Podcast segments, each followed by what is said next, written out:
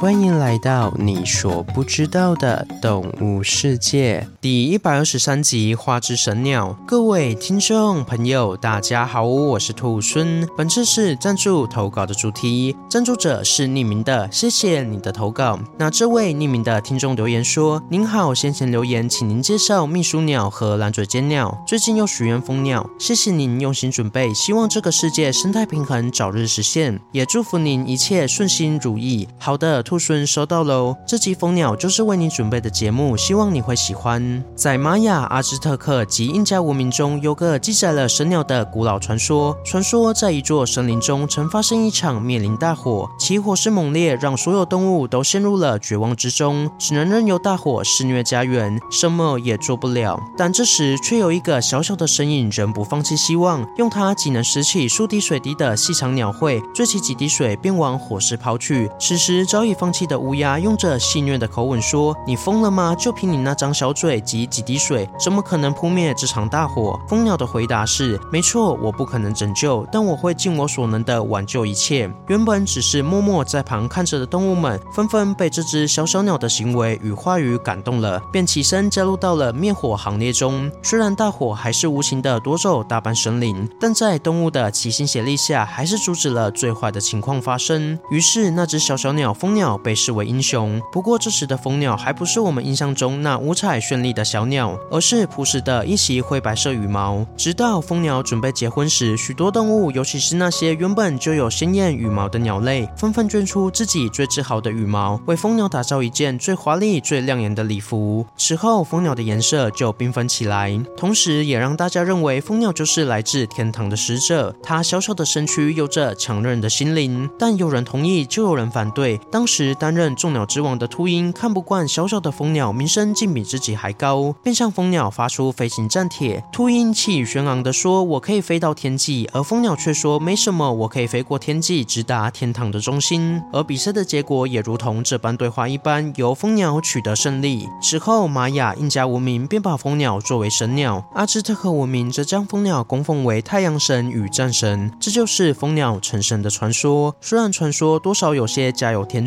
但却有两个核心，却与事实不谋而合，分别是从一开始的朴实羽毛到后来的华丽羽毛，还有强大的飞行能力。先从羽毛的颜色说起，现实世界中的蜂鸟有两个科，分别是隐蜂鸟亚科与蜂鸟亚科。隐蜂鸟亚科的颜色较为单一，全身的色调是由灰色、褐色、红色其中一种构成，与故事中还没有变成英雄的形象非常相似。而蜂鸟亚科的颜色缤纷绚丽，由带有金属光泽的红色。橙色、蓝色、绿色羽毛组成宛如彩虹般的华美衣裳，正如故事里化作为世人英雄的形象。另外，蜂鸟在振翅时的频率极快，可达每秒五十次，这样的速度让蜂鸟的羽翼就像宝石一样如梦似幻，毫不真实。同时，翅膀快速的震动还会发出嗡嗡嗡，就像蜜蜂一样的声音，这就是蜂鸟命名的由来。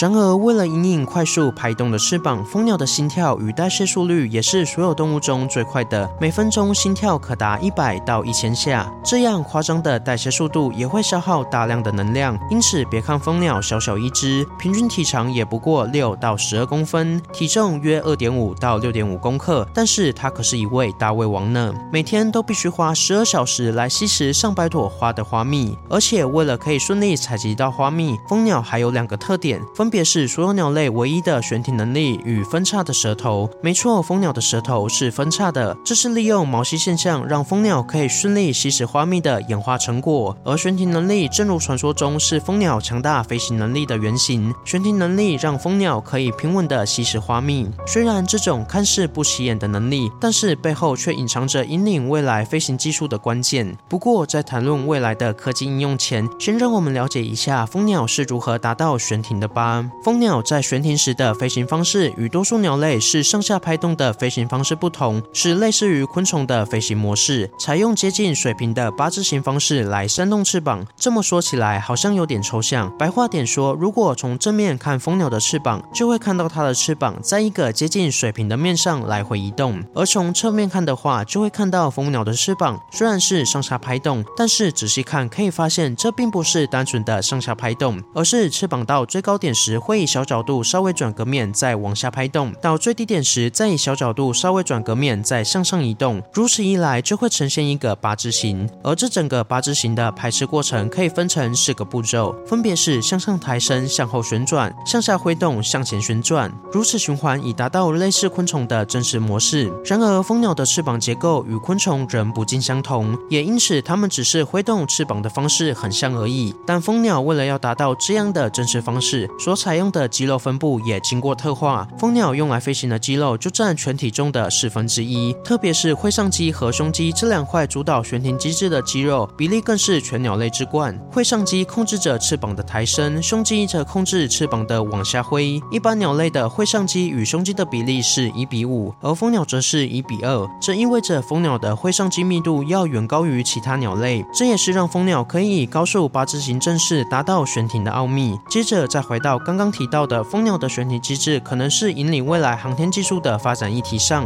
目前飞行装置的类型可分为三种，分别是固定翼、旋转翼和扑翼。固定翼就像是一般常见的客机、喷射机那种翅膀是固定不动的飞行装置，适合在空旷的地方飞行。因为这种结构无法做到悬停，所以不适合在狭小的环境飞行。旋转翼就像是直升机那样，以螺旋桨作为主要的飞行动力，有良好的机动性以及悬停能力，可以在较为狭小的区域移动，甚至可以作为小型飞行器在室内空间进行移动。而扑翼就像是是拥有蜂鸟的羽翼的飞行器，它可以做到真正的不受拘束飞行，可以向前，也可以向后，还可以悬停，甚至可以在不同方向间进行快速的转换，是最为理想的飞行结构。不过，碍于技术的能力，目前这种扑翼的飞行器正在小型的飞行装置上进行实验，其目的是要打造一台可以实现三百六十度任何角度都可以快速飞行且快速转换飞行角度的飞行装置。未来，这可以应用在对于未知环境的探索以及救难工作的搜查使用。兔猻认为，如果将这种扑翼结构应用到大型的载人飞行器上，我想会是对航空历史上一个非常大的里程碑吧。而这也要感谢蜂鸟羽翼带给我们的灵感。好了，今天的故事就分享到这边喽。对蜂鸟有什么其他的想法，欢迎在底下留言。如果喜欢我的节目，也欢迎追踪、订阅积分给身边对动物自然有兴趣的朋友吧。最后，想要鼓励兔猻的话，可以到 Apple Podcast 上给兔猻五星评价，或是点开赞助页面给予兔孙小额的回馈。回馈的金额一部分也会捐给动物相关的福利机构。这样一来，除了给兔孙鼓励外，还可以做善事。那我是兔孙，我们下次见，拜拜。下集预告：赛雷红的泰坦。